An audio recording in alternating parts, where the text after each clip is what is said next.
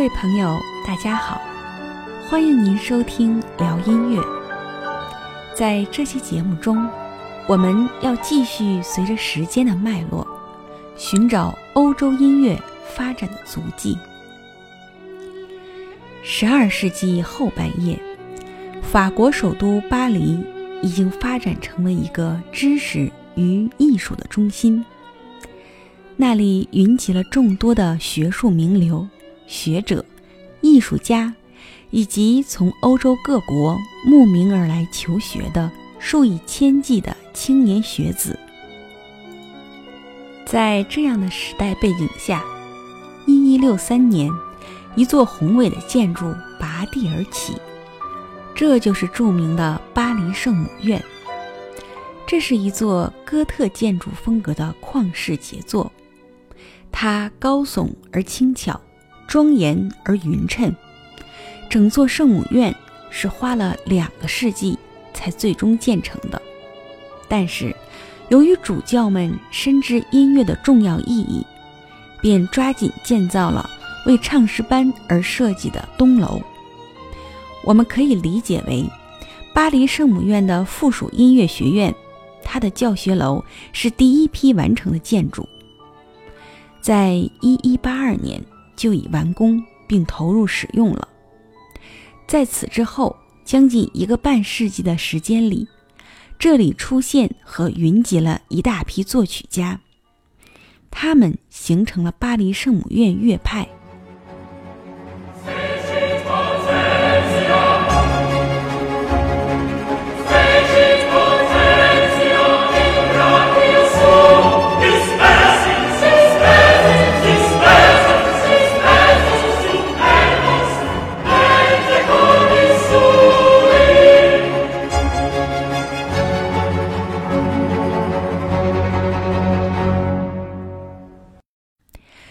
乐派的重要贡献就是，让复调音乐开始走向了成熟和繁荣。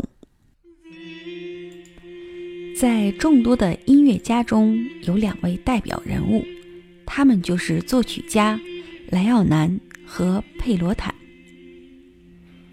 莱奥南是一位诗人兼作曲家，作有一部《奥尔加农大全》。这是中世纪最重要的复调音乐文献之一。这本歌曲集包括了圣母院大教堂全年弥撒和日课礼仪所用的全部复调，将近一百首。但是这部书已经失传了，不过其中的一些片段被抄录下来。莱奥南带领创诗班进行了音乐改革。在原有缓慢低吟的平行复调基础上，发展出了有节奏计量的多声部歌咏，即迪斯康特和考普拉。有人可能觉得什么奥尔加农、迪斯康特的这些名字不理解是什么意思。其实大家只要知道这些都是早期复调音乐的形式即可。莱奥南的得意门生佩罗坦，则在老师的基础上又进一步发展了音乐。在佩罗坦的迪斯康特中，节奏的运用更加复杂多样。由于有了统一的节奏，复调音乐在空间上进一步扩展就有了可能。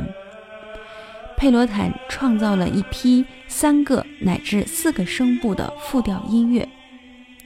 随着声部的增加，声部的协调更为重要，声部间要求有更加清晰和系统的组织方式，段落的设计变得短小，但音的纵向结合更加丰富，这导致了和声关系越来越复杂。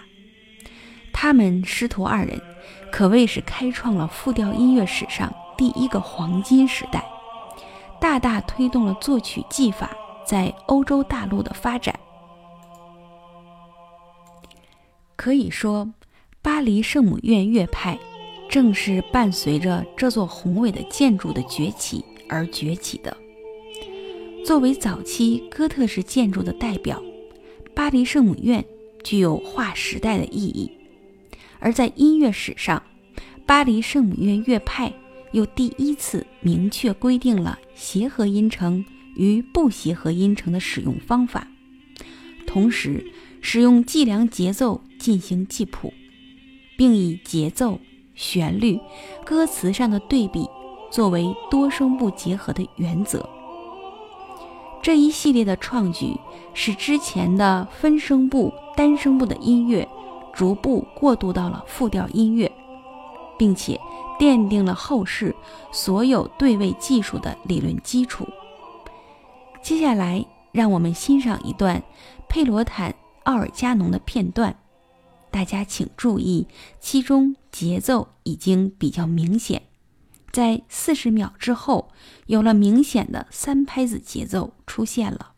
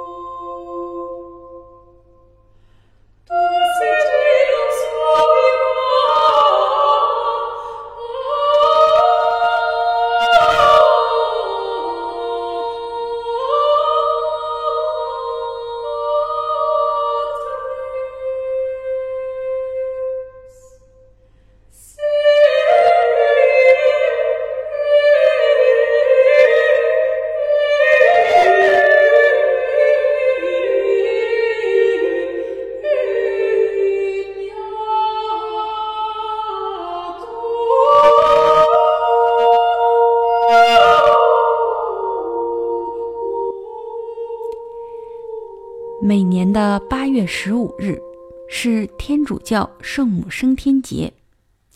如果大家有机会能在此时去巴黎旅行，一定会看到大街小巷张贴着许多有关歌颂圣母的主题音乐会海报。这些音乐会规模大小不同，风格各异，演出曲目有巴洛克时期的清唱剧、赞美诗。也有浪漫派的器乐演奏和古典乐派的交响曲，当然还有西方早期的宗教音乐。在这些音乐会中，我会向您推荐的是在巴黎圣母院内举行、由该院的唱诗班所表演的音乐会。演出通常会在晚上八点半开始，场内。保持着哥特式教堂的幽暗，仅靠走廊两边烛光照明，这会让大家有一种时光倒流，回到几百年前的感觉。在坛上方有几只射灯，光线聚集在白色的圣母像上。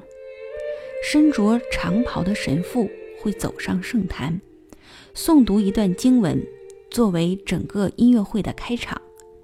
接着，几位身着中世纪修饰服装的演唱者，在指挥的带领下，手持歌本，一边吟唱，一边沿着过道，从主祭坛后面向观众徐徐走来。担任演出的是从该院格力高丽腔及中世纪音乐部门精选出来的六人组合。一般由两男四女组成。这个部门的宗旨就是要结合巴黎圣母院在建筑风格、音响条件和历史意义方面的各种特点，将中世纪宗教音乐的神圣效果发挥到极致。因此，他们所唱的歌曲全都是当时专门为这里的演出而写的。指挥也是这个部门的负责人，他会一手捧着歌本，一只手挥舞着节拍，引导着六位演唱者站成一排，围绕着观众席走上一圈儿。绕场一周之后，他们会走上台，演唱者以指挥为中心，在祭坛的左面围成半圈。借着幽暗的灯光，我们会看到这些演唱者都长得十分俊美，表情庄重，带着一种超然于世的气质，拿着手中的乐谱。通常几首歌曲之后，会有管风琴的即兴演奏。当管风琴的音响从身后奔涌而来，还来不及我们有片刻犹豫，就会被那威严的音响洪流而吞没。想一想，当我们坐在一个仅靠几支蜡烛照明的哥特式教堂里，看着四周的油画、人物雕像，跟随着烛光的跳动，向你传递着精神力量。看着四周的墙壁向上高升，越高越窄，越窄越高，最后在远处汇集成一个小小的焦点。结合着教堂里的一切，管风琴的声音猛然响起，这种强烈的震撼力和冲击力，是我们在世界其他地方的音乐厅里所感受不到的，哪怕。我们欣赏的是同样的音乐。音乐是流动的建筑，而建筑是凝固的音乐。中世纪的巴黎是欧洲的音乐中心，巴黎圣母院则以升腾动感的哥特式教堂代替了沉重的罗马式教堂，而巴黎圣母院乐派的音乐则以灵动。丰富的色彩代替了质朴缓慢的早期圣咏。大教堂的高坛穹顶使音乐产生了奇异的共鸣效果，宗教音乐走向辉煌，复调音乐光华出现，流光溢彩，迎来了发展的第一个高峰期。也预示着音乐大发展时代的来临。